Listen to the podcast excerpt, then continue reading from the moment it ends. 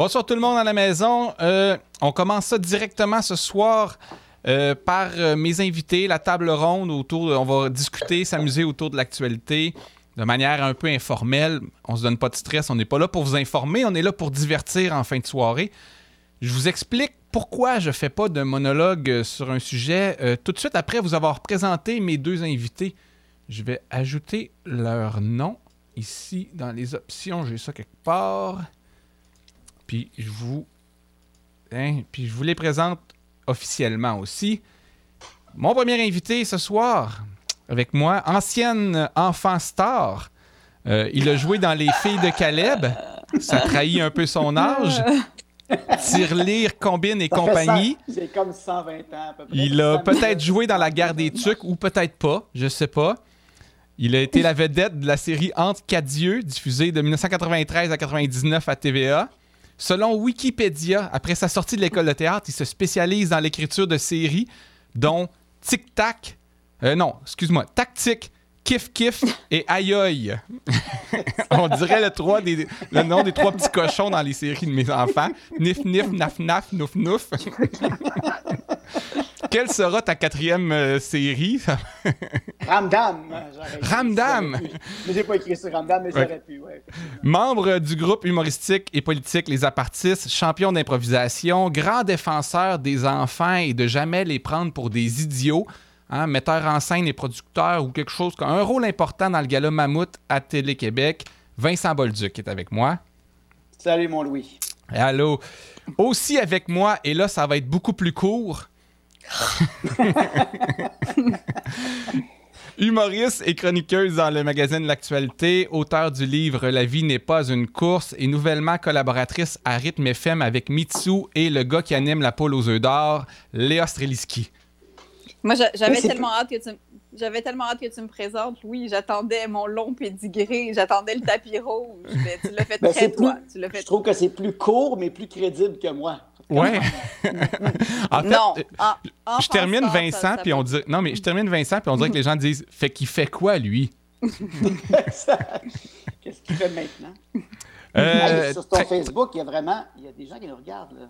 Oui, en ce moment, il y a 300 personnes qui nous regardent. Euh, moi, j'ai les stats, là. Puis, euh, presque autant qu'entrée principale. Fait que je vais essayer de... Presque. presque autant qu'entrée principale à certains moments. exact. Euh, je vous explique pour de vrai, ça va mettre un peu la table sur notre premier sujet probablement. Pourquoi, pourquoi je fais pas de monologue aujourd'hui? J'avais prévu de faire un monologue ou un éditorial sur un sujet, c'était sur le suicide. J'avais une idée en tête, je voulais parler du suicide, de l'augmentation euh, du nombre de suicides ou non, parce que ça, il y a les stats par rapport à ça, puis il y a eu énormément de réactions juste au fait que je l'annonce. Euh, des gens ont trouvé que c'était super sensible comme sujet. Ça a brusqué certaines personnes par rapport à la photo. Moi, je n'avais pas pensé à la photo que j'avais utilisée, puis j'étais souriant dessus, fait que ça a, vraiment mis des gens mal à l'aise.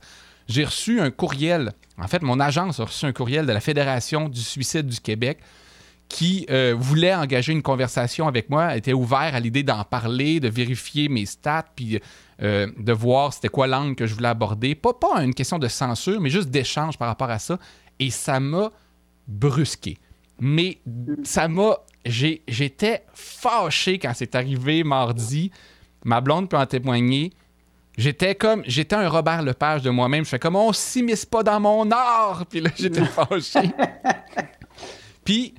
Euh, j'étais en réaction, fait que j'ai pas été capable comme d'écrire. Puis là, j'ai réfléchi à ça par après parce que un, je ne referai plus l'erreur de mentionner d'avance de quoi je vais parler parce que ça fait que les gens ont soit des attentes positives ou négatives, mais t'écoutent avec un avec des idées reçues. Ils t'écoutent en ayant mm. comme un peu les bras croisés de comme qu'est-ce que tu vas dire là-dessus?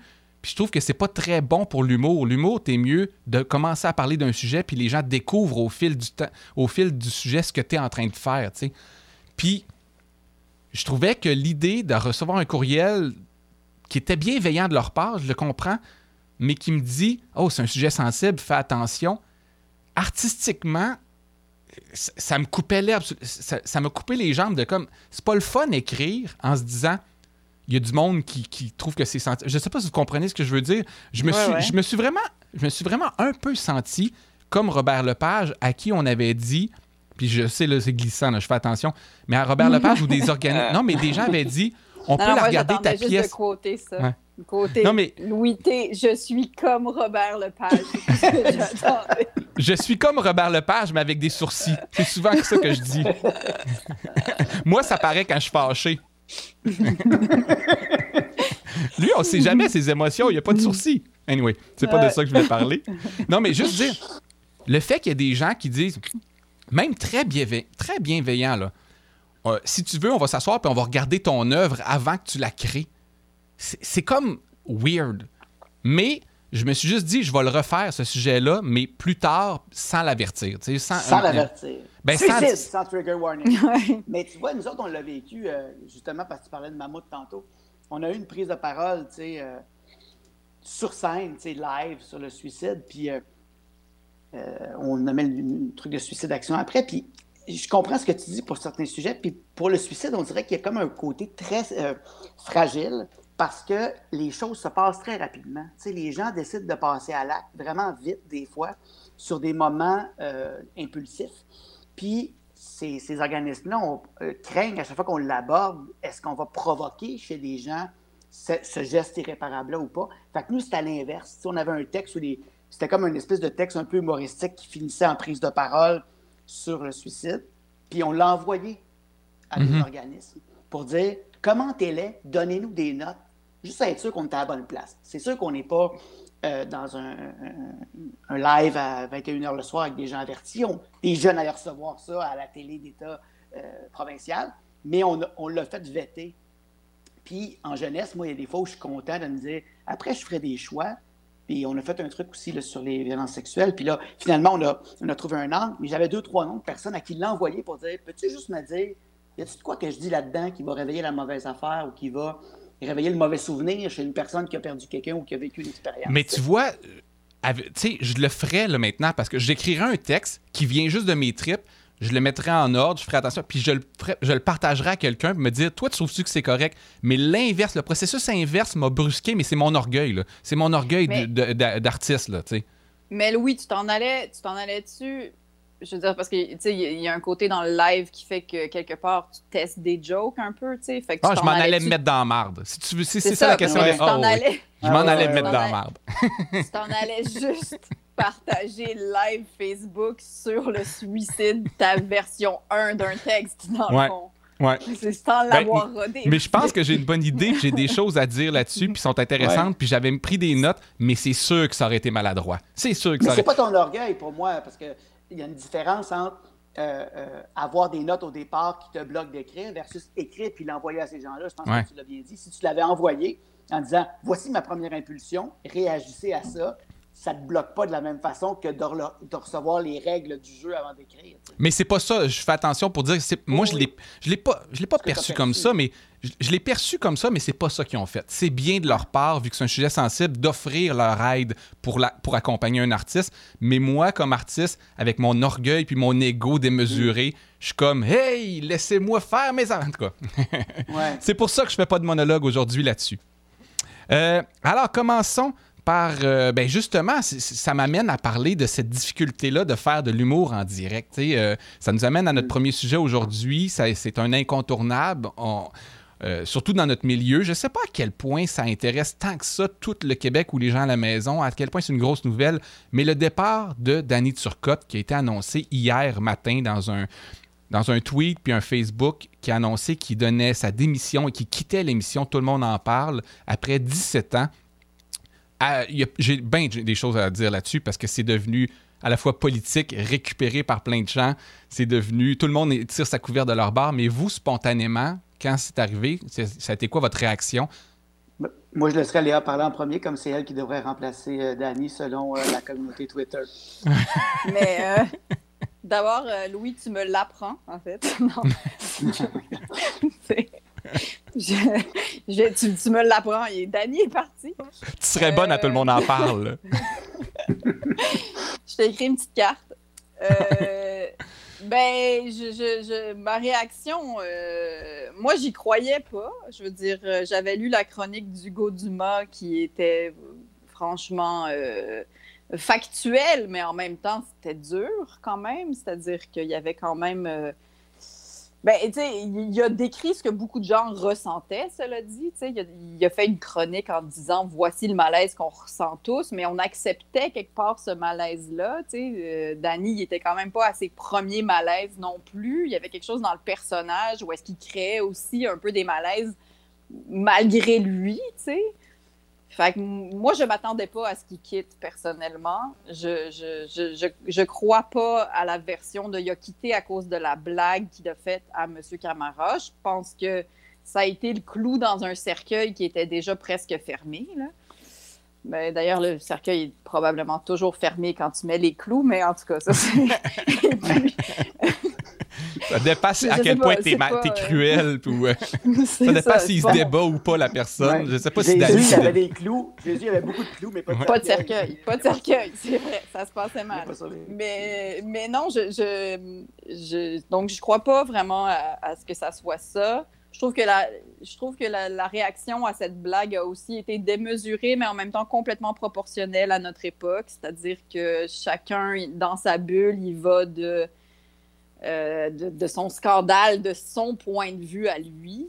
Moi, je ne l'ai pas vu, ça, en passant. Moi, ce qui m'a appris le scandale autour de sa blague, c'est les chroniqueurs qui l'ont défendu par la suite aujourd'hui en disant qu'il était victime de la, gauche woke ou de la cancel culture. Parce que moi, je ne l'ai pas vu. Moi, euh, Vincent, je vais te laisser t'expliquer aussi après, mais moi, j'ai vu, c'est lundi peut-être ou mardi du moins, le texte de Hugo Dumas qui dit en gros, le direct ne va pas bien ce rôle-là. Ce rôle-là ne, ne, fonctionne pas en direct. Et pour moi, le petit segment sur le gag de Camara était, oui, un exemple de ça, mais c'était ça. Puis quand, il, quand Hugo Dumas, pour moi, il a écrit, puis je pense que je te l'ai écrit en privé, Léa, je dis, il vient de tuer Danny Turcotte en disant l'évidence qu'on avait depuis la fin de l'année passée. Le direct, ça rend ça insoutenable, ce rôle-là.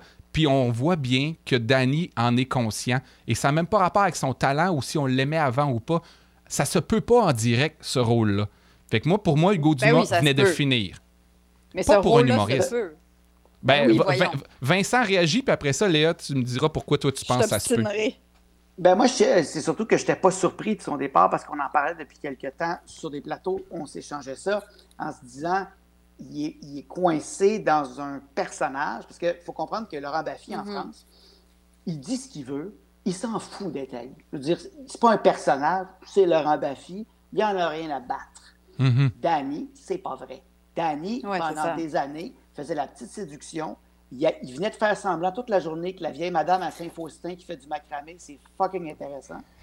Puis qui est fin, puis qui félicite la madame qui fait un sketch country. Il peut pas être Vincent, tu... Tu viens d'où? Je veux juste savoir tu viens d'où? Moi, je, parce que... suis à Brickeville, fait que je peux tout dire, même. OK, c'est à Brickeville. C'est même pas... Je vais juste vérifier. Je vais juste vérifier. Je peux pas savoir c'est où J'ai tes arrières. Je suis une maman. Ah non, non, je, suis, je suis dans un raccoin, là. Mais tu comprends qu'il faisait face à... Je suis avec une... Puis je, je, compatis avec les gens qui ont quelque chose à raconter. Puis là, le soir, il fallait qu'il prenne son personnage. Puis tu l'as bien dit, Léa, c'était un personnage.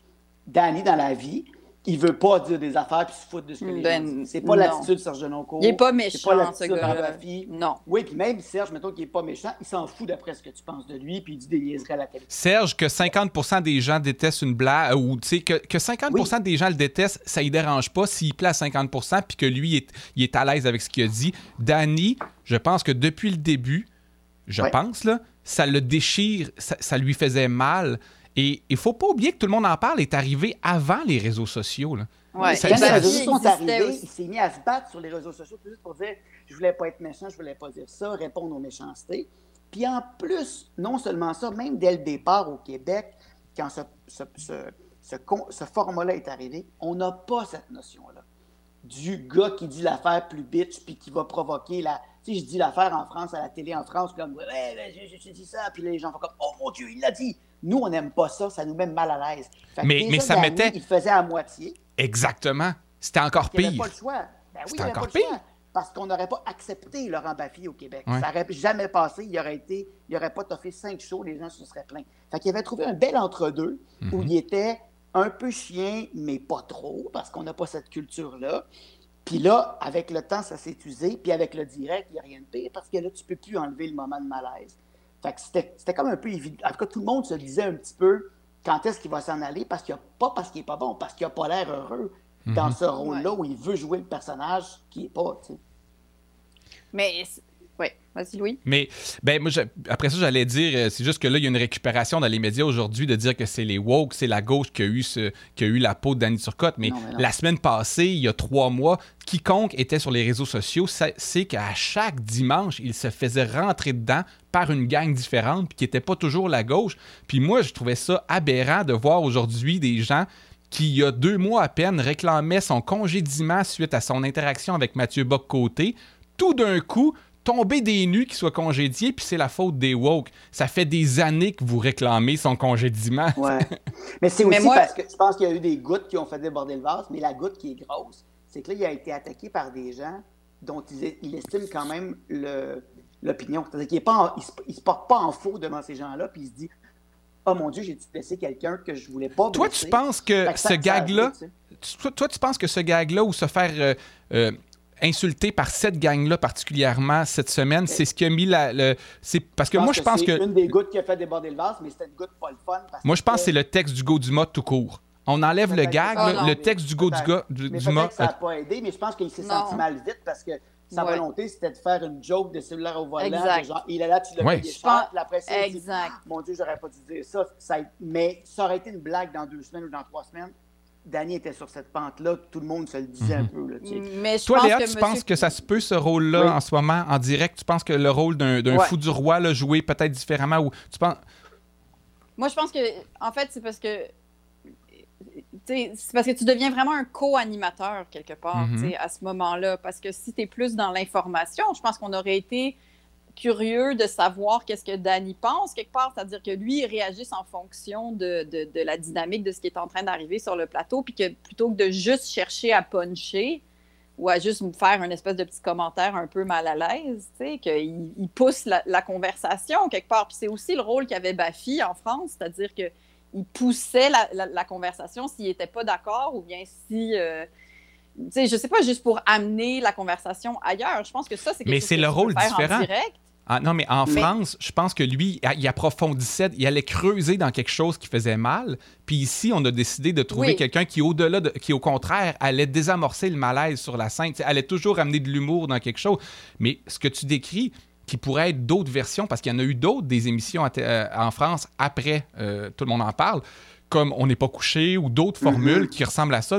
et là, on est plus dans les journalistes. C'est des journalistes qui sont co-animateurs qui vont creuser ce que l'animateur met la table à une discussion, puis eux vont creuser, puis arriver, puis plus euh, hot seat ou bien, euh, tu sais, ils vont plus cuisiner l'invité. Oui, mais il y a ça, mais ça, je pense aussi qu'on n'est pas super à l'aise avec ça. Mais genre, il, il, faut une espèce de mix de tu creuses la conversation et tu punches quand c'est le temps de puncher, tu sais.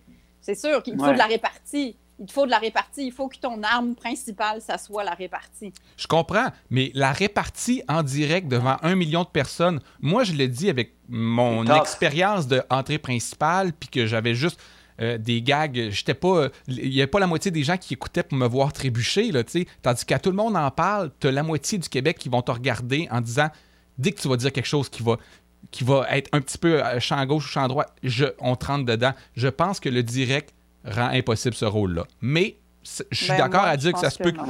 Ouais, on, a le droit d'être en désaccord. Je pense que ça serait intérêt. On n'a pas le droit, Louis. Moi, j'aurais voulu que tu démissionnes quand tu as fait une interview avec Mathieu Bocoté. Personnellement, j'ai demandé ta démission à ce moment-là.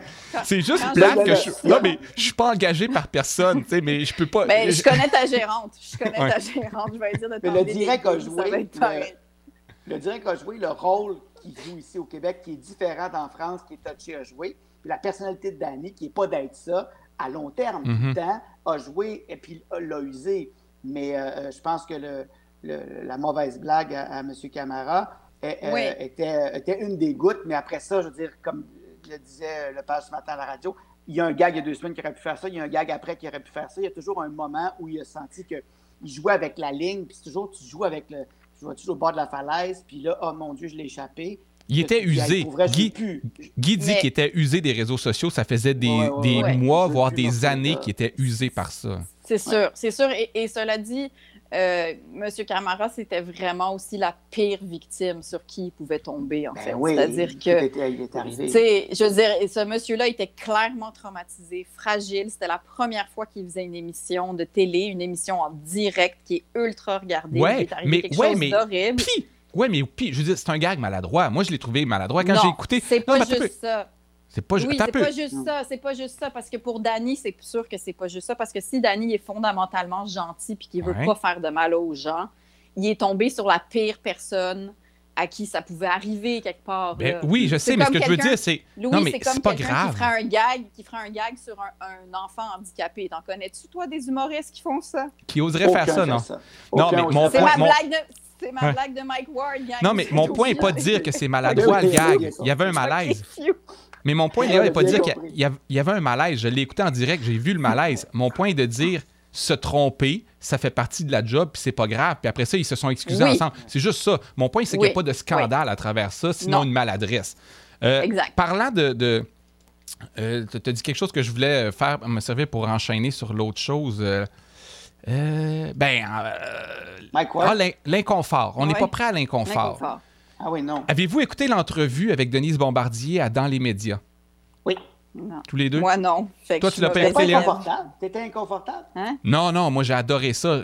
c'était une entrevue vraiment désagréable. Puis ça, c'était parfait comme ça. Euh, mais tu sais, c'est fascinant parce que pour les gens qui ne l'ont pas écouté, Denise Bombardier et Anne, euh, euh, Marie-Louise Arsenault ont un historique ensemble. Ils se sont rencontrés il y a plusieurs années, il y a genre 20 ans, 22 ans, sur le plateau de Flash. Euh, il y avait eu une, espèce d'interaction. En tout cas, ça n'avait pas bien viré. Puis Denise Bombardier l'avait accusé d'être jeune, de ne pas savoir de ce dont elle parlait, puis de ne pas avoir lu son livre. Ce qui n'était pas le cas après ça. On a appris que Marie-Louise l'avait lu, le livre. Puis anyway, ils se sont comme jamais reparlé. Puis c'est un peu ça la prémisse de l'entrevue. Puis dans les médias, à Télé-Québec, ils font une entrevue d'à peu près 15-20 minutes qui est intéressante à regarder. Marie-Louise pique. Denise veut rien avouer et pas baquer sur rien. Elle s'excuse pas.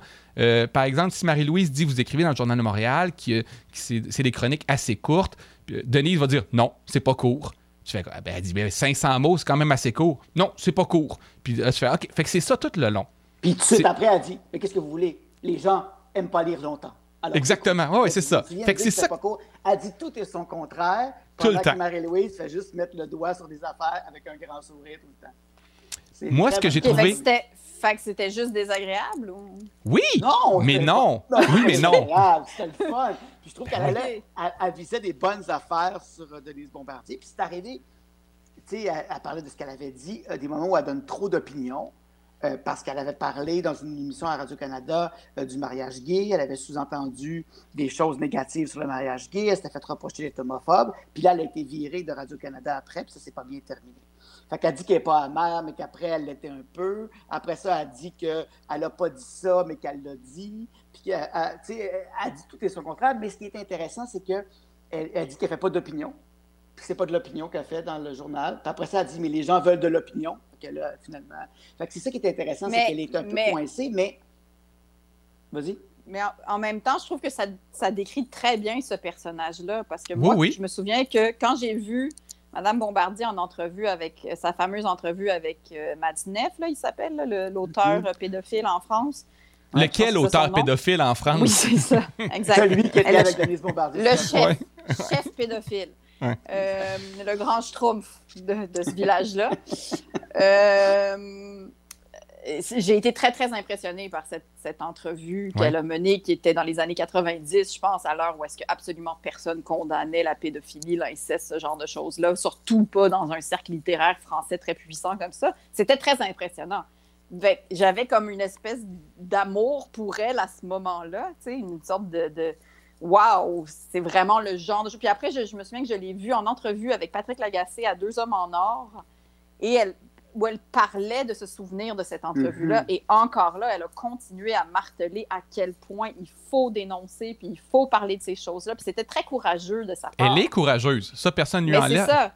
C'est ça. Puis en même temps, après, ben, tu lis certaines de ses chroniques où est-ce qu'elle fait pas de sens, puis que ce qu'elle dit, c'est, c'est, c'est homophobe. D'ailleurs, c'est intéressant ce qui est arrivé avec le, Salon du livre de Québec, parce qu'au Salon du, livre à Québec, ils ont annoncé hier qu'elle allait faire des entrevues avec des, des, auteurs et des autrices, dont beaucoup d'auteurs et d'autrices autochtones.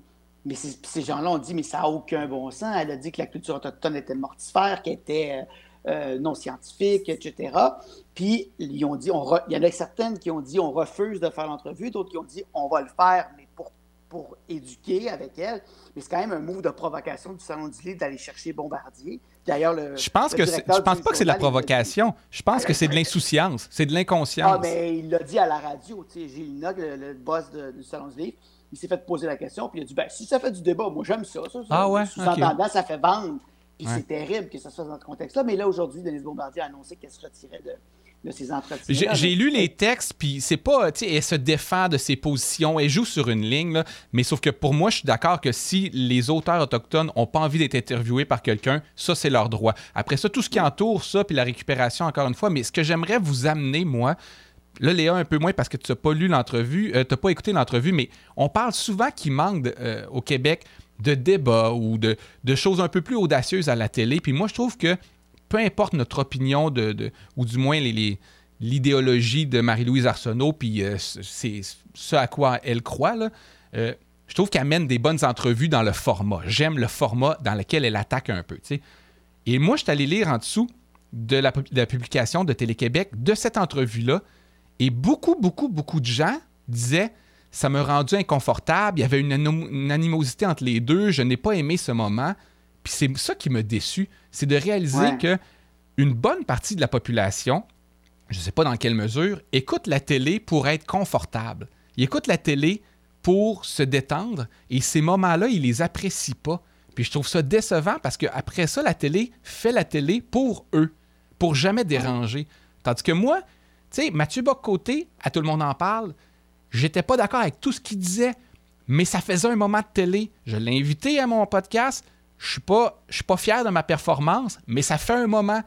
Euh, Denise Bombardier, qui s'obstine avec Marie-Louise, ça fait un. Notre télé n'a pas de moment. Elle est plate, notre télé. Ben, euh, c'est sûr que. J'ai fait un malaise. Je me rappelle de l'entrevue Anne-Marie Dussault puis Marine Le Pen. C'était écœurant. Marine Le Pen, elle ramasse Anne-Marie Dussault. Marie Dussault, elle se débat. C'était écœurant. C'était un super moment de télé. Puis moi, t'as raison que ça, ça me manque. Puis tu sais, je pense que le plus proche de ça qu'on a eu, et c'est vraiment Marie-Louise, mettons, avec, dans les médias, mais quand Bazo TV était encore là, même s'il y avait une certaine similitude d'opinion, il y avait quand même de la droite, de la gauche qui se qui discutaient. Il n'y avait pas une très grande diversité d'opinions comme il devrait en avoir. Mais il y avait des désaccords. il y avait des désaccords avec des gens qui croisaient le fer. On, on rigole un peu, Joseph Facal s'amusait. Mais euh, quand même, ils n'étaient pas d'accord. Tu savais qu'il n'allait pas s'arracher la tête, mais il y, avait, des points de vue différents. Puis moi, c'était un rendez-vous quand même hebdomadaire important. Puis ça, oui, c'est vrai qu'on l'a peut-être euh, euh, un petit peu perdu, cette notion-là, mais les gens n'aiment pas ça. Les gens n'aiment pas mm. quand ça devient tendu. Mais l'entrevue de Anne-Marie Dussault, les gens ne veulent pas la voir. Ça donne froid dans le dos, mais c'est le fun quand même. Hein. Mais, ça, mais euh, peut-être qu'à la radio, ça se fait plus parce qu'il me semble que. Moi, j'écoute beaucoup de radio, puis il me semble que, tu sais, par exemple, un, Paul Arcan, il, va cuisiner un, ministre, il va y rentrer dedans. Généralement, les gens qui sont en position de pouvoir, en fait, vont se faire quand même cuisiner un minimum. Mais oui, dans les, dans les émissions de radio d'affaires publiques, puis effectivement, Arcan est un bon exemple, mais à la télé, à la télé, même, même quand quelqu'un va à tout le monde en parle, mis à part quelques têtes de Turcs qui sont. Euh, genre, on peut se payer leur tête, là, moi, on peut les malmener. Les politiciens, tout le monde. Dès, qu'on pose, si Guilla pose un peu trop de questions dures à Mélanie Joly ou peu importe, il y a la moitié du monde font comme euh, ça n'a pas de bon sens. on est plate, on est beige. Mais, on a de la misère avec ça, à être, euh, à, être euh, dans la confrontation, mais, mais aussi les pas sont compris là, en public. -dire, moi, je travaille beaucoup à Radio-Canada, j'ai un plaisir fou à Radio-Can, mais je ne suis pas dans la confrontation quand je suis dans la radio Radio-Can. Puis le sketch que Marc Labrèche a fait cette année-là de lui qui interviewe Jeff Fillion le montre très bien. Chacun va retourner dans ses positions. Lui va se mhm. conforter dans une certaine gauche en marque, puis Jeff va se conforter dans autre chose. Tout le monde a compris un peu, il y a une clientélisation quand même de l'auditoire. Fait qu'après ça, ça attire des codes d'écoute, puis les gens vont vers un, tu as raison, un certain confort, même à la radio, pour chercher, OK, c'est un peu ça que je pense, tu me confronteras un peu, mais je veux pas un clash complet des deux univers. Mais il pourrait en avoir un show de même. Moi, c'est ça. Moi, je, comprends l'écosystème des médias, mais moi, je suis surpris qu'il n'y en ait pas un show de débat ou de chicane. Comment ça fait qu'il n'y en a pas un? tu serais bon pour le faire pas mal. Hein? Tu au milieu de tout. Colin, j'ai le goût de me chicaner en ce moment, là, avec, avec la Fédération sur le suicide du Québec. Ah ouais. Hey, tu parles bien. non, mais, non, mais parce que tu serais au milieu de tout ça. Tu serais bon pour réunir un, un créateur de pont, toi, quand même. Ah, moi, moi là, je vais réunir les nazis puis les woke. Exact. Puis après, tu pourras tout blâmer sur ton diagnostic. Fait que tu t'en fous. Ben, c'est ma carte, là. C'est ma carte. Je comprends pas les humains. Bip, bip, bip, bip, bip. C'est ton. C'est la carte de Sergio Cours. Justement, on parlait de tantôt, c'est ça.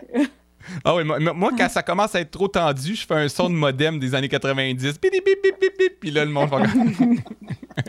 OK. Avez-vous vu cet article? Je sais pas si vous avez vu, parce qu'il y a un nouveau livre qui est sorti sur la langue française de M. Castonguay, je me souviens plus de son prénom, sur le déclin de la langue française qui dit, euh, qui est très inquiétant, pratiquement irréversible. Euh, le Journal Montréal en a parlé beaucoup. Ben, partout, ils en ont parlé. Dans le Journal Montréal, ils ont sorti des graphiques avec une échelle assez basse qui, qui accentuait un peu la, chute ou l'effet de chute. Puis ça, ça, sur Twitter, comme toujours, ça a fait discuter. Mais euh, somme toute, ce qu'il y a à retenir, euh, difficile de prévoir pour l'avenir, mais dans les 15 dernières années, le français, euh, langue parlée à la maison ou langue utilisée, a descendu d'environ 2,5% globalement au Québec, plus accentué à Montréal. 2,5% euh, en 15 ans, bon, ça semble pas nécessairement la fin du monde. Je ne sais pas si ça va s'accélérer ou pas. C'est ça que j'aurais besoin de savoir, mais globalement, vous, est-ce que ça vous inquiète quand vous apprenez ça? Euh, Vincent, tu veux y aller ou? Je ben, tu as des liens plus forts avec la langue française. mais non, mais, euh, mais je, veux juste, je peux-tu revenir sur l'autre sujet deux secondes? J'avais juste un dernier truc à dire, ben après je vais enchaîner. permis. Oui. OK. Euh, mais c'est parce que ça m'énerve un peu qu'on pense que s'il n'y a pas de confrontation, ça fait de la mauvaise télé. Ça m'énerve un peu qu'on ne puisse pas créer un dialogue autrement, quelque part. C'est-à-dire que, tu sais, tu mm. peux encore apprendre des choses puis j'ai l'impression que tout le monde en parle, ça n'a pas forcément. Euh, il y a beaucoup de gens qui voudraient qu'il y ait plus de confrontation, mais j'ai l'impression que tout le monde en parle, ça fait juste récupérer un moment, quelque chose qui se passe en ce moment, puis là, ça le met à la télé, puis ça invite la personne, puis là, on continue d'en parler, puis ça expose deux, trois points de vue sur le sujet. Mais c'est pas forcément une, une, histoire de débat public. En fait, c'est parce que ce qui m'énerve un peu, c'est qu'on a l'impression qu'on oppose toujours quelque chose d'intelligent, qui serait justement du débat, puis quelque chose où est-ce qu'on se confronterait nos idées puis quelque chose de très matante, euh, tu sais, et, qui est un peu du pré-mâché, euh, pas intelligent. Je pense qu'il y, a quand même moyen de construire un dialogue, puis d'apprendre des choses, puis au contraire de poser des questions pour que ça éveille ta conscience sur un sujet sans qu'il y ait du sang quelque part. Non, mais je suis d'accord. J'exagérais un peu en parlant de. Pour moi, un débat peut vraiment être respectueux, puis il peut avoir de l'écoute, puis il peut avoir un échange. Euh, mais tu sais, moi, j'écoute beaucoup Savoir Média, qui est probablement le poste que personne d'autre écoute à, par moi. Mais ben, moi, pour connaître qu'est-ce que ça fait ma consommation de drogue sur mon système, ça, c'est Savoir Média. Ça? Mais, euh, mais c'est juste qu'ils ont des tables rondes qui sont très intéressantes sur des sujets, puis je trouve que ça... Moi, je parle pas de remplacer tout le monde en parle. Tout le monde en parle, fait bien dans son créneau. J'ai pas de problème avec ça, puis ça plaît à beaucoup de monde, c'est correct. Je trouve que des rencontres, des conversations... Euh, de l'autre extrême, tu l'ajoute qui, qui, manque un peu de profondeur aussi, mais je trouve qu'il manque de rencontres entre des intellectuels ou des gens qui sont en désaccord, mais qui, qui vont trouver un terrain commun, un terrain d'entente, mais qu'on leur donne une plateforme pour s'exprimer ensemble, puis qu'il y ait quelque chose qui naît. Parce que sinon, ce que j'ai l'impression, moi, c'est que les, comment les émissions fonctionnent, c'est qu'on reçoit une personne ou deux personnes qui ont un point, puis deux, trois semaines plus tard, on répond, on aura deux autres personnes qui ont l'autre point, qui leur répondent ou qui corrigent ce qui a été dit. Mais ça fonctionne pas à deux semaines d'intervalle, tu sais. Ouais. C'est vrai qu'on pourrait faire en sorte que ces gens-là se confrontent au moins à une semaine d'intervalle. oui, exact. Peut-être même une réplique. ouais. Euh, la langue française, euh, sans être expert ici, est-ce que ça vous inquiète? Est-ce que ça vous habite, cette crainte-là, de voir le déclin de la langue française? Ben, ben, je ne vais pas répondre parce que Jessica, Jessica, Barker vient de me texter qu'on m'entend full mal.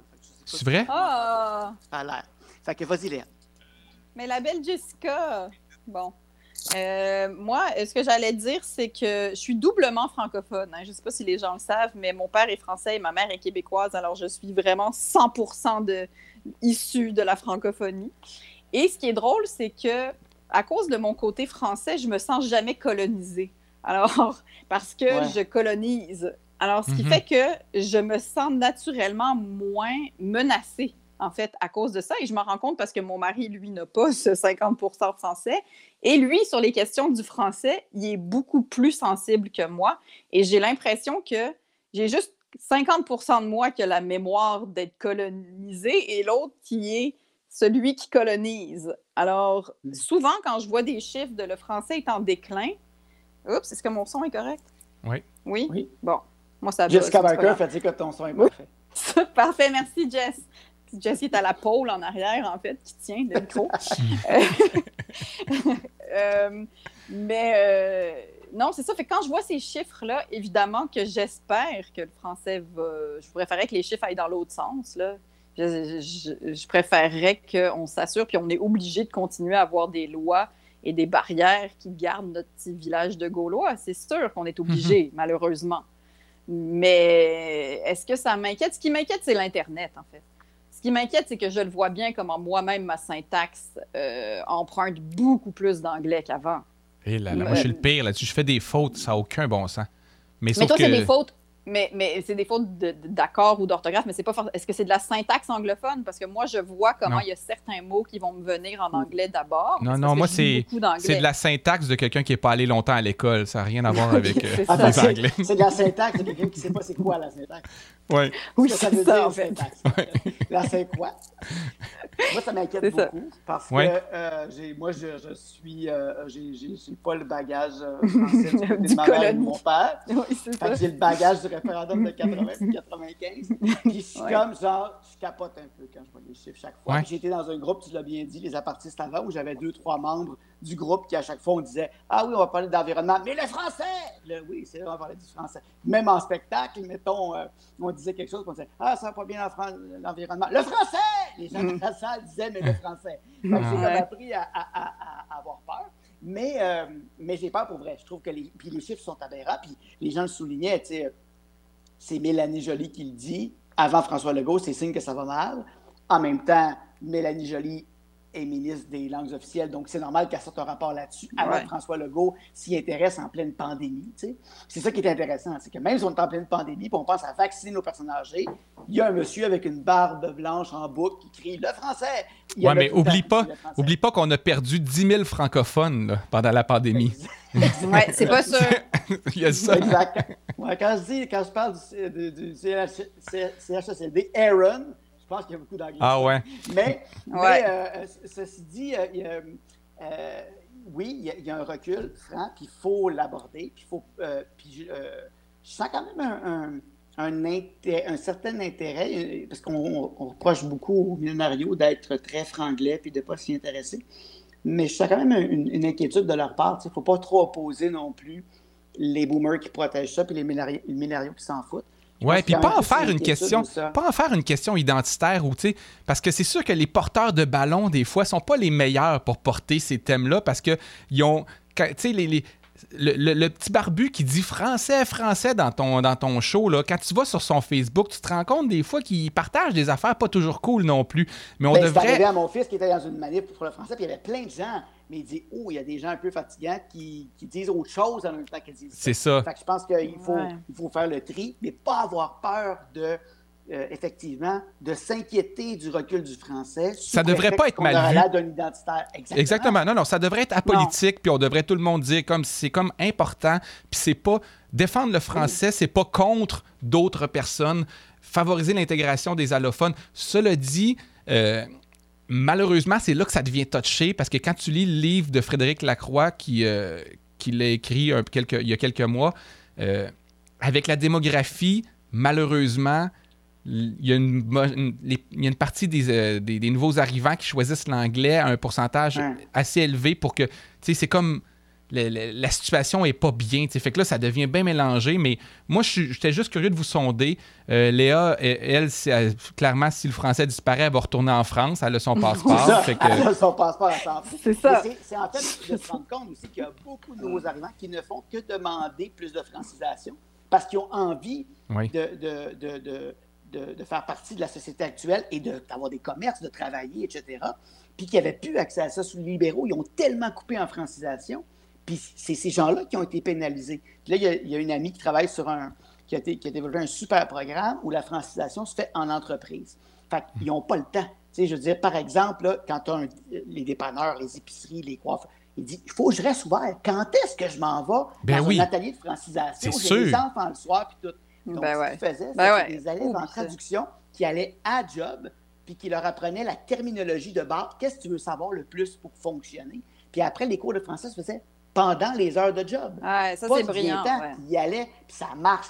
Il y avait des demandes incroyables de plusieurs communautés asiatiques. Euh, euh, euh, maghrébine, africaine, qui disait Ben oui, viens dans mon mhm. commerce, on va apprendre la base, puis après ça, on apprend d'autres choses. Il en redemandait, il manquait d'étudiants pour aller euh, faire ça. J'ai. Euh, qu'est-ce qu'on pourrait parler après? Là, j'ai le Texas qui parle d'électricité, il y a Big Brother qui est un boys club, il y a le décès de l'animateur américain de radio Rush Limbaugh, très important le divorce de Kim Kardashian et Kanye West. De quoi vous avez le goût de parler, là? Qu'est-ce qui vous... Euh, le, Choisis le sujet, Léa. Ouais, Moi, je voudrais parler du fait que je comprends pas ma caméra parce que quand je bouge ma tête à droite, je pars à Moi aussi. Moi aussi. La même chose. C'est toujours le problème.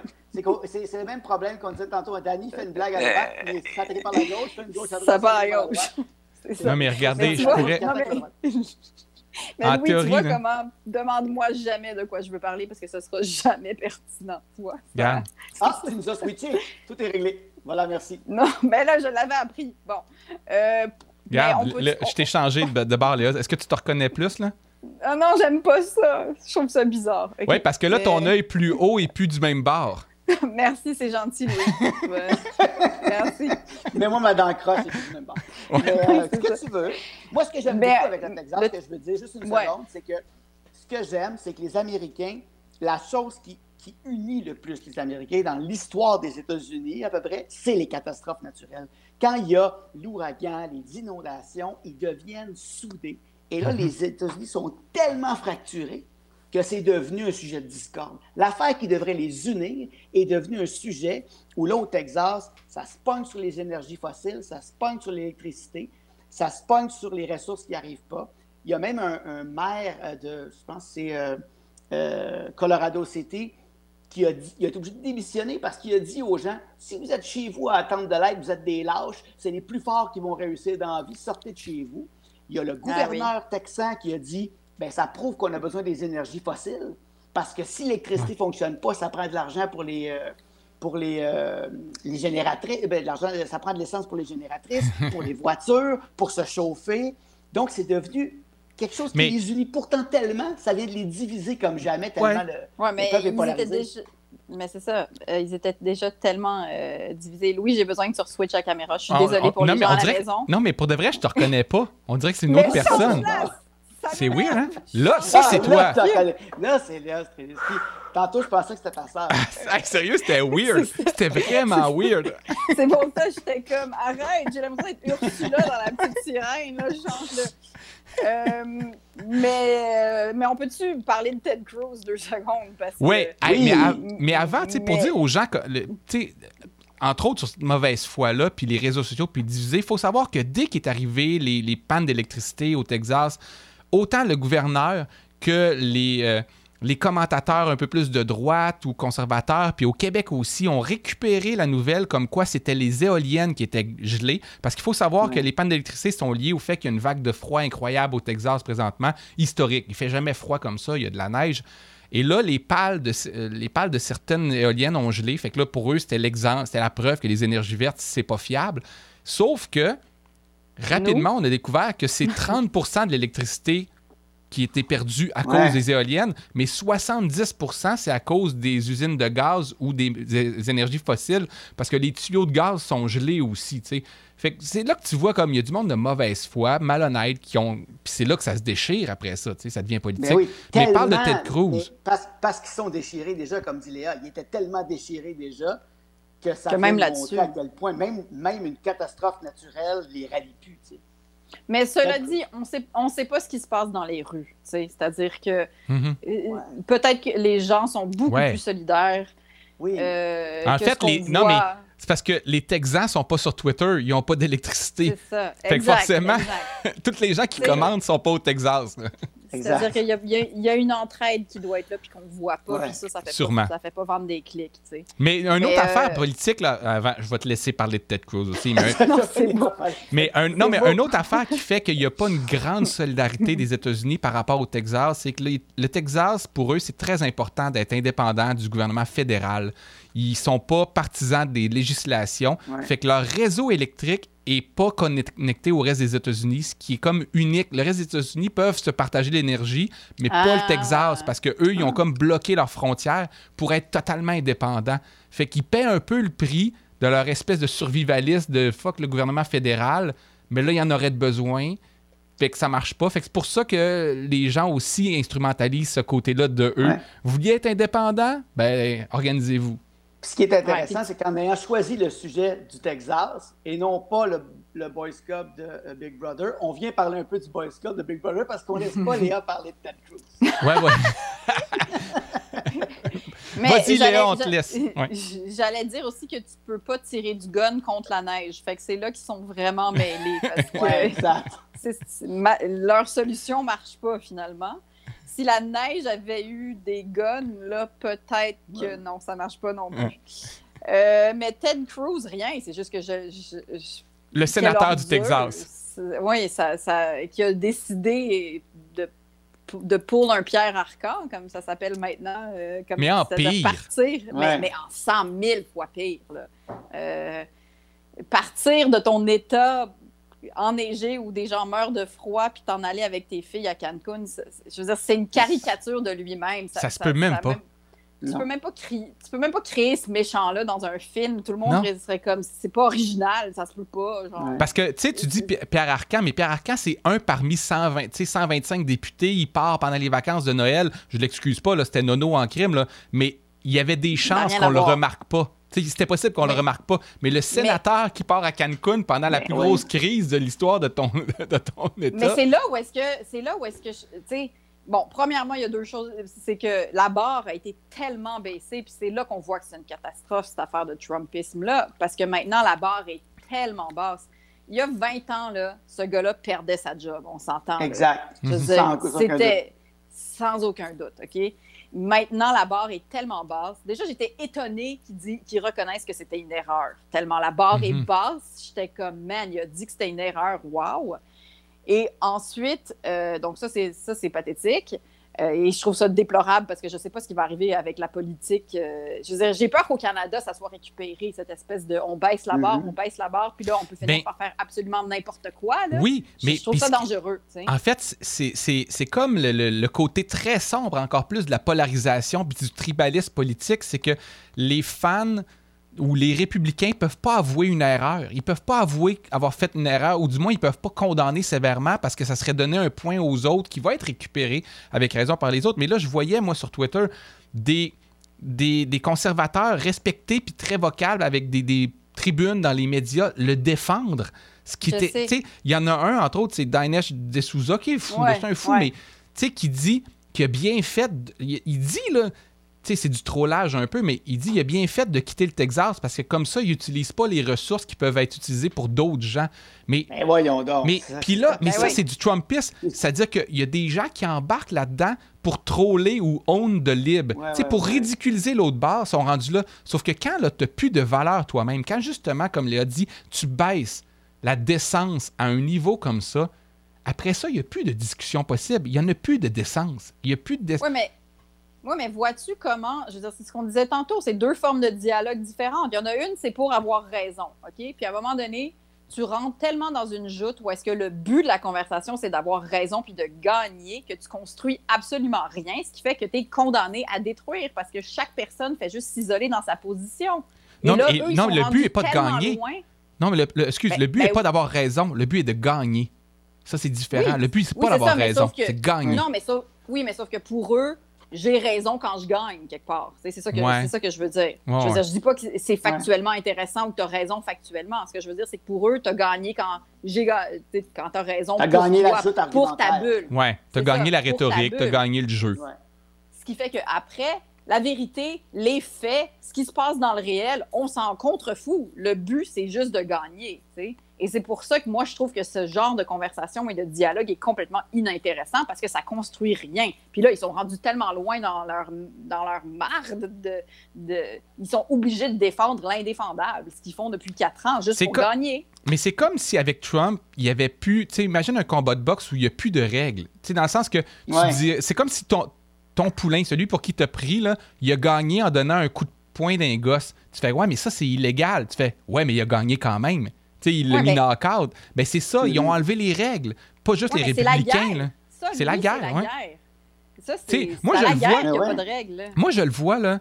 Je, vais donner un exemple. Je vais revenir sur une conversation. Euh, je vais revenir un peu sur mon échange euh, avec, euh, avec Mathieu Bock-Côté que j'ai fait il y a deux semaines.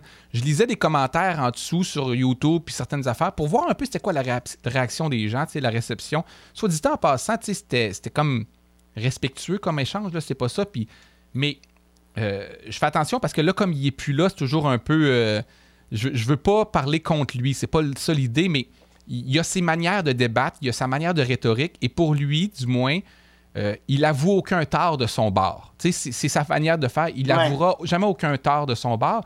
Et moi, au contraire, pour créer des ponts, j'ai pas de problème à avouer des torts, puis des erreurs, puis des dérapages de mon bord.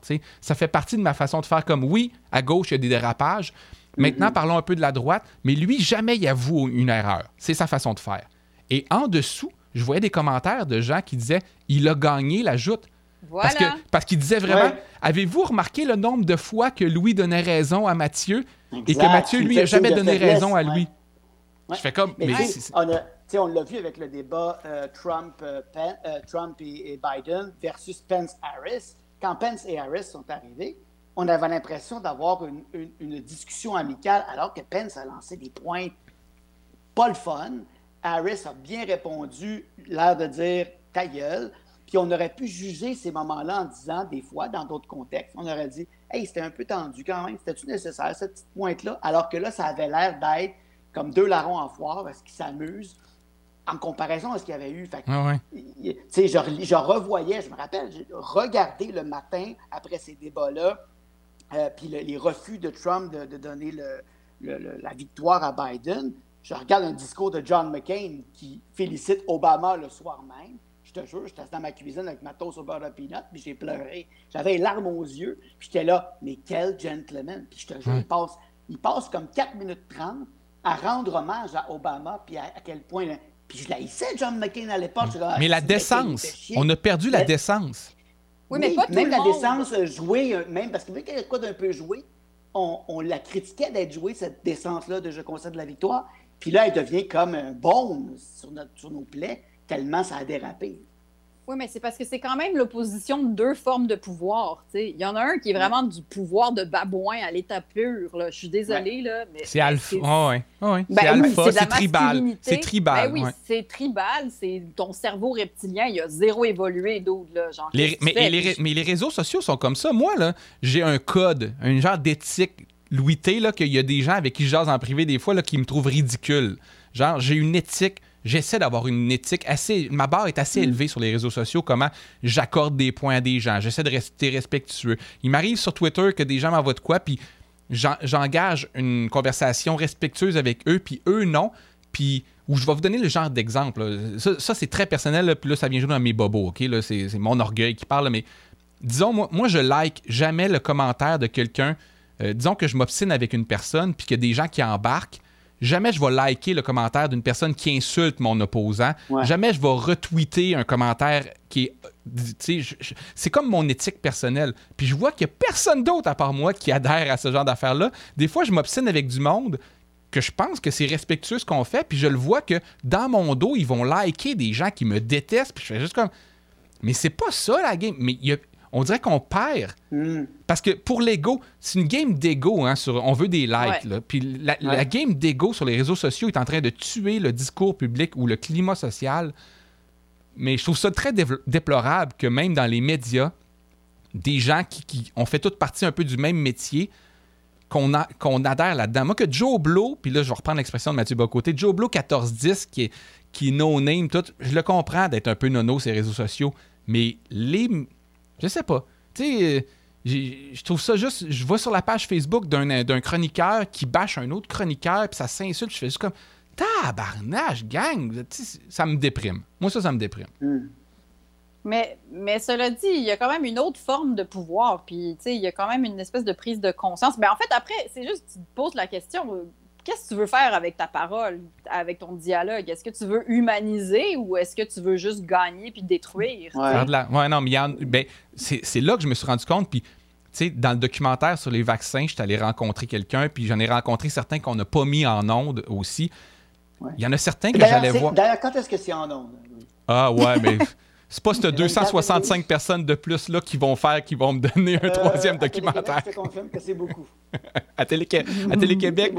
Non, mais c'est mercredi, mercredi prochain à 20h. Ah, mais je dis juste que je suis allé voir des fois des gens plus radicalisés que je pensais, mais je me disais, si j'arrive de bonne foi comme média en leur disant, on va, on va créer, trouver quelque chose ensemble, quand même un terrain d'entente, mm-hmm. puis je réalisais, c'était impossible.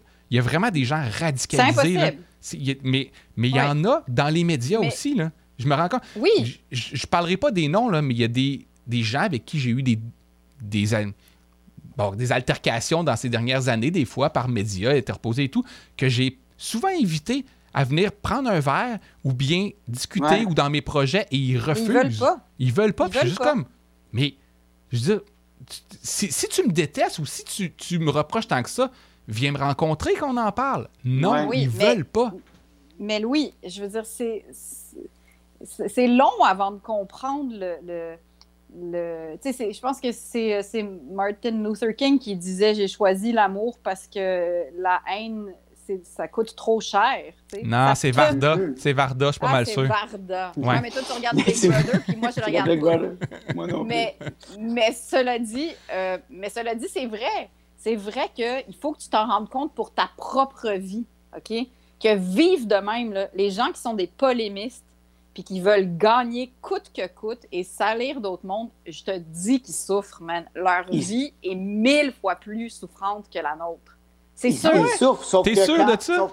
Oui. Ah, mais sauf que quand, sauf quand la... Ça leur coûte cher.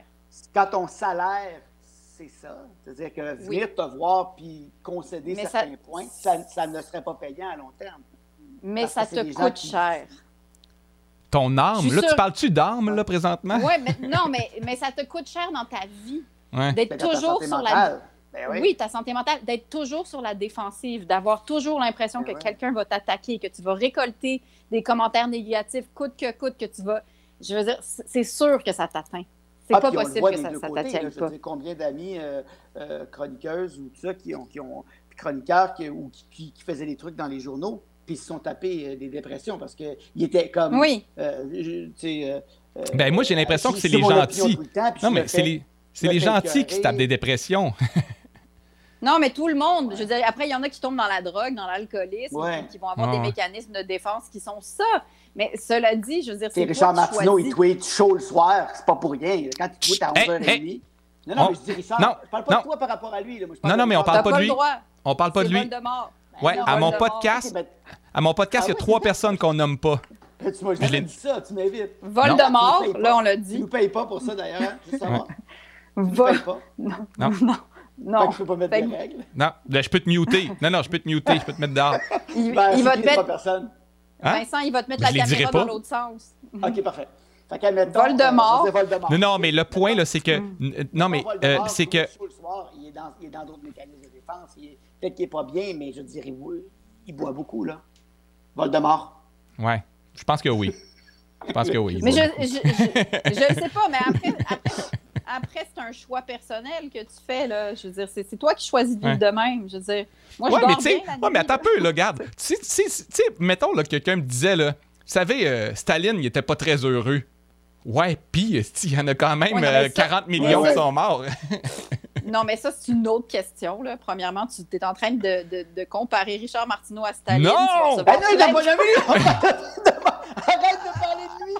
Euh, non, mais pour de vrai, pour de vrai, je compare pas. C'est pas ça. Je, suis en train d'exagérer en disant que quelqu'un qui fait le mal, non, mais que quelqu'un qui fasse le mal soit malheureux, que Mom Boucher soit pas heureux de sa vie de motard. Un moment donné, j'en ai rien à foutre, là. Moi, j'aurais plus peur de Mom Boucher que Richard Martineau, mais ça, c'est moi. Mais, mais moi, ce qui m'intéresse là-dedans, c'est ton Rush Limbo dont tu voulais qu'on parle. Ouais. Polémiste, Parlons. la merde, puis tout, mettons, là, OK? Ouais.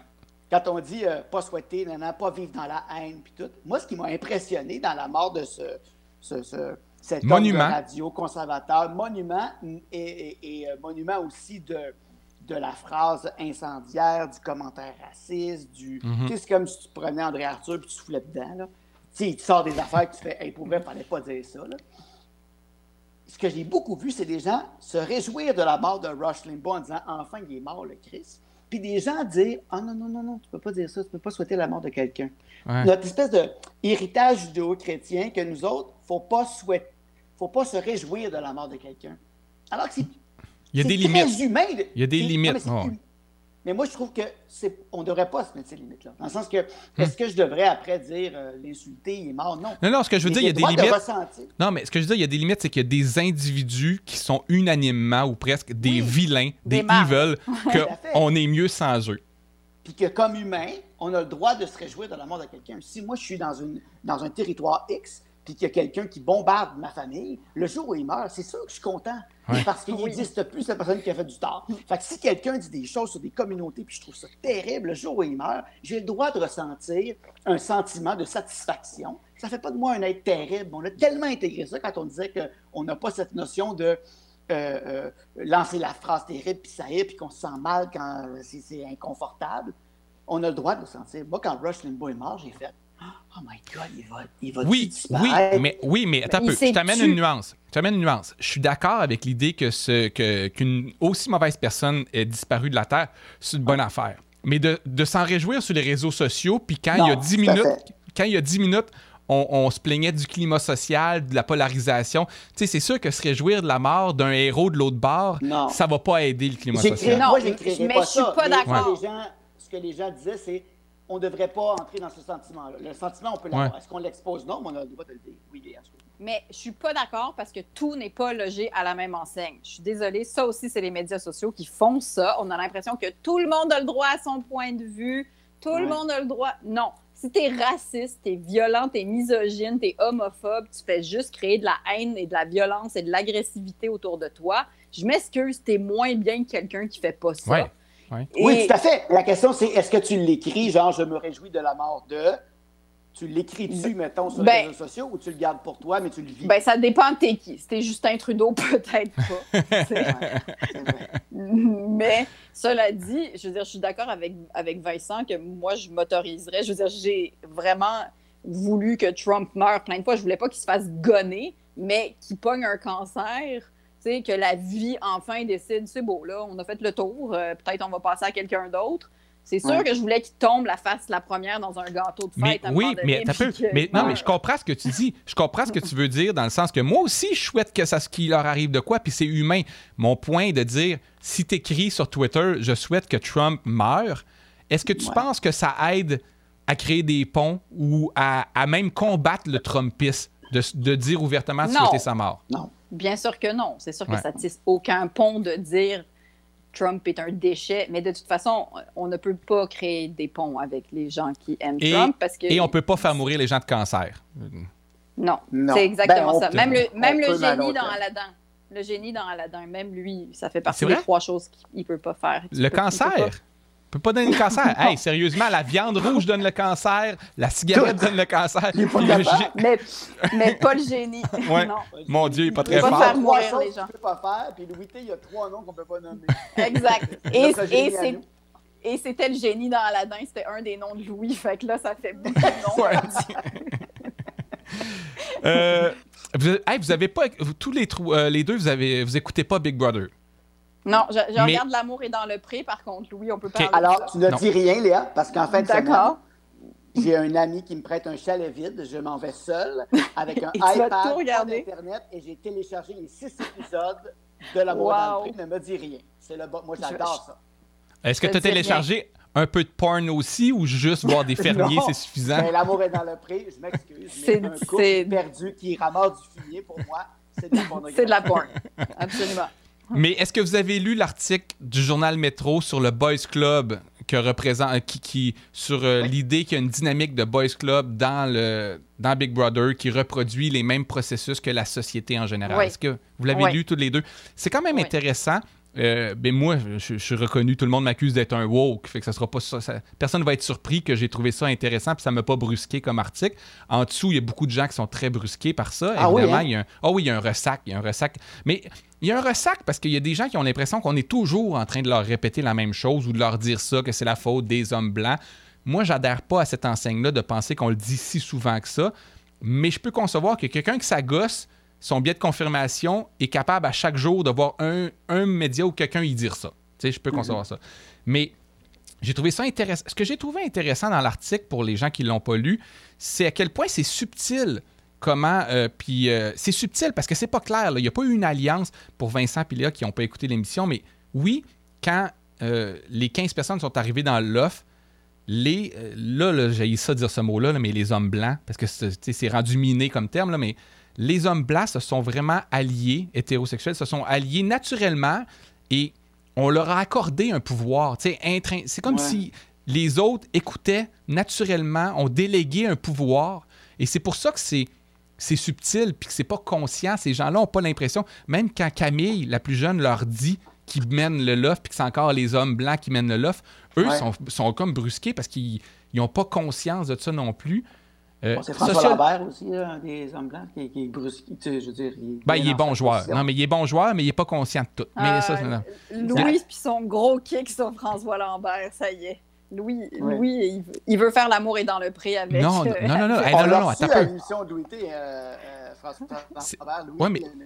Ben oui, à Noël, on a fait sous le gui avec lui. Mais, mais c'est pas ça le but. Mon but, c'est juste un bon joueur. Puis j'écoute ça pour voir du trash. Je, veux du trash. Mais mon point est juste de dire ces dynamiques-là sont intéressantes à regarder aller. Mais euh, vous avez pensé quoi de l'article sans avoir écouté l'émission, mettons? L'article vous a suscité quoi comme réaction?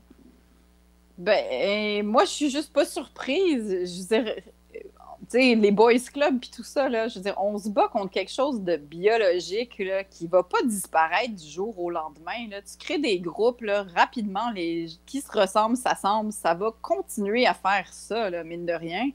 Est-ce que c'est bien? Est-ce que, par exemple, dans des euh, à l'Assemblée, on devrait juste se dire, euh, ben, je sais pas, ils se sont mis ensemble puis ils s'aiment bien, fait qu'on va les laisser travailler ensemble? Non, il faut des quotas pour qu'il y ait plus de femmes puis pour qu'on défasse justement ces espèces de carcans qui sont là depuis super longtemps, tu sais. Je veux dire, c'est...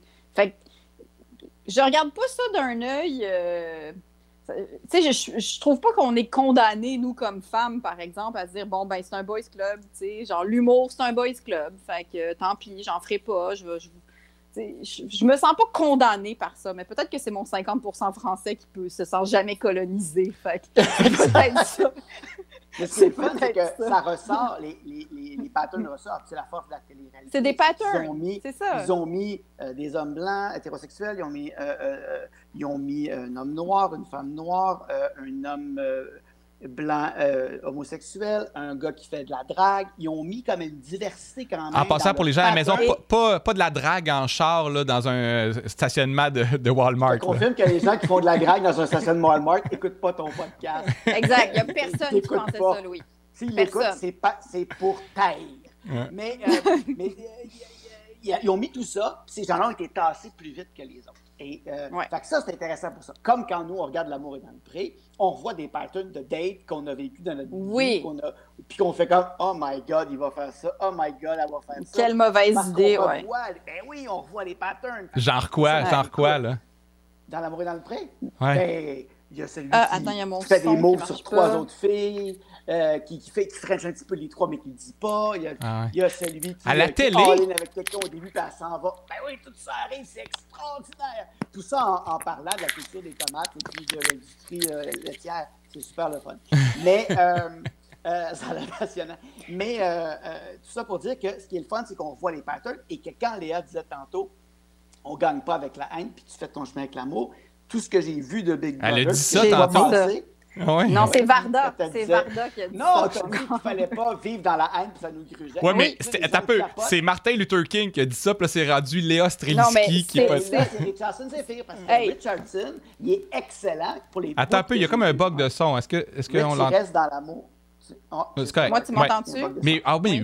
Rich, va peut-être gagner en faisant la démonstration que l'amour est le plus important. Rich est tellement bon. Là. Il est dans l'amour. J'aime tellement Rich. Mais il est dans le vrai amour. Euh, Mais il est dans le vrai amour, là. C'est pas, c'est pas créé. C'est la différence. Moi, moi je fais semblant. Moi, je fais semblant d'être dans la bienveillance. J'haïs les humains en général, mais je travaille fort pour les aimer. mais Rich, il les aime. quelques années que je le connais. On faisait de l'impro ensemble. Moi, c'est Rich, il y avait une chicane, n'importe quoi. C'est ça son réflexe. Ah, je vais vous faire une bonne sangria, on va vous faire de quoi? On va manger, on va je vais commander des burgers. Il a toujours été comme ça. Fait qu'il est lui-même en ce moment. Puis les gens s'intéressent à lui devant, dans toute cette espèce de, de dynamique malsaine. Ils font, mais c'est mm. Rich finalement qui apprend à cela dit, ce que, ce que tu disais, c'est vrai, c'est que la société se recrée, en fait. Puis après, ça nous permet justement de voir qu'il y a des dynamiques de pouvoir et qu'elles se recréent. Ça veut dire qu'elles sont réellement là naturellement. Et ça veut dire que les gens qui sont noirs ont été habitués. C'est-à-dire qu'ils ne sont pas moins forts que les blancs, évidemment, mais ils ont été habitués à ça. Tout comme nous, les femmes, on a été habitués à ce que si des hommes parlent, euh, ben, je vais les laisser parler plus que moi parce que comme ça, j'aurais pas besoin de prendre la parole. Sauf moi, à cause de mon 50% français, encore une fois. exact. la France est un de euh, tes avantages, un de tes privilèges. Exact. C'est pour, pour, ça que je suis pas morte encore. Parce que je fais 5 pieds 2, techniquement, j'aurais dû mourir. on a une question intéressante. C'était une Française de 5 pieds 2 qui est arrivée plus tôt dans la colonie, tu serais morte, effectivement. Ben, pendant la COVID, là, moi, toutes mes les tablettes de mes épiceries se vidaient, puis il restait juste de la bouffe sur les tablettes en haut, puis j'étais comme, bon, ben, c'est ça. C'est là que Léa, je Léa quand t'es pas là, moi, je t'appelle la fille de joie, mais... Euh... Quoi? Wow. Ben, c'est ça, les, les, les filles de... La, fille, du roi. Les, filles du roi, ouais. du roi, ouais. parce que de joie, je suis juste une prostituée, mais c'est synonyme. Mais ben, non, mais prostituée avec un accent français. Exact. hey, Jean-Sébastien Girard a une question euh, intéressante pour oh, toi, Léa. Jean-Sébastien. Jean-Sébastien demande euh, est-ce que Sébastien Benoît est gentil dans la vraie vie, Léa? Oui, puis en plus, Jean-Sébastien, j'ai liké un commentaire. Euh, ils ont eu un échange sur un, uniforme de l'impact, quelque chose de sportif. Alors, j'étais obligée de liker parce que je, je, veux dire, ça touche mon cœur. Mais oui, il est très, très gentil, évidemment, Jean-Sébastien. En tout cas, je, l'ai vu juste une fois, mais il a l'air très gentil. si, si ça devient un méchant dans le film, il, joue vraiment bien son jeu. Mais, mais ça, là, ça fascine les gens, et je les comprends pourquoi ils sont fascinés de ça, à savoir les vrais gentils puis les faux gentils dans le milieu. Puis, je, les puis je le conçois totalement parce que c'est vrai que tu as des gens vraiment accueillants dans les médias, c'est souvent leur job aussi, les animateurs, mais qui sont... Euh, qui ont tellement l'air généreux et tout. Fait que ben c'est presque confrontant, du moins, ça suscite la curiosité. Mais. Jean-Sébastien, euh, demande-moi pas si Guillaume le métier, j'ai faim, c'est un institut de trou de cul. Demande-moi pas ça. Ma soeur aussi. Ma soeur, une vraie connasse. Une ah connasse, Jean-Sébastien, si tu savais? Il y a des C'est la Millie Vanelli du piano, d'ailleurs. Elle joue pas du piano pour Vraiment. le sait. Exact. Elle, elle le mime. je vous remercie à tous les deux. Euh, ça a été super généreux de votre, euh, de votre part d'être là ce soir. J'ai trouvé ça bien, bien le fun. Euh, puis, ben, Merci. je vous On l'a fait pour le cachet, Louis. On l'a fait pour le cachet. Exactement. Oh non, mais moi, je profite de la pandémie. Tout le monde est seul et triste. Puis, c'est sous. ouais. Ben, merci, à vous deux. C'est belle fun aussi. Oui, fait que, absolument. Hey, à cause que tu as fait ça, j'allais faire ça, mais j'allais faire un signe de plus aussi, Vincent. Wow. Ouais. Non, non, moi, moi ça, ça veut dire les deux autres noms qu'on n'a pas nommés. Genre ah, oui. mais les deux autres noms qu'on n'a pas nommés, c'est ça que je voulais dire. Bon, euh, je vais arrêter avant que ça me mette dans la marde. Euh, hey, merci à vous deux, bye bye. Puis euh, je veux juste dire au revoir aux gens à la maison. Merci d'avoir été là, c'est belle fun. Puis, ouais, t'as une je question? sais pas raccrocher, Louis. Hein? C'est toi qui raccroches. OK? T'es tellement. c'est fascinant. T'es fascinant. Merci. tu vas faire une bonne grand-mère. Bye. Bye.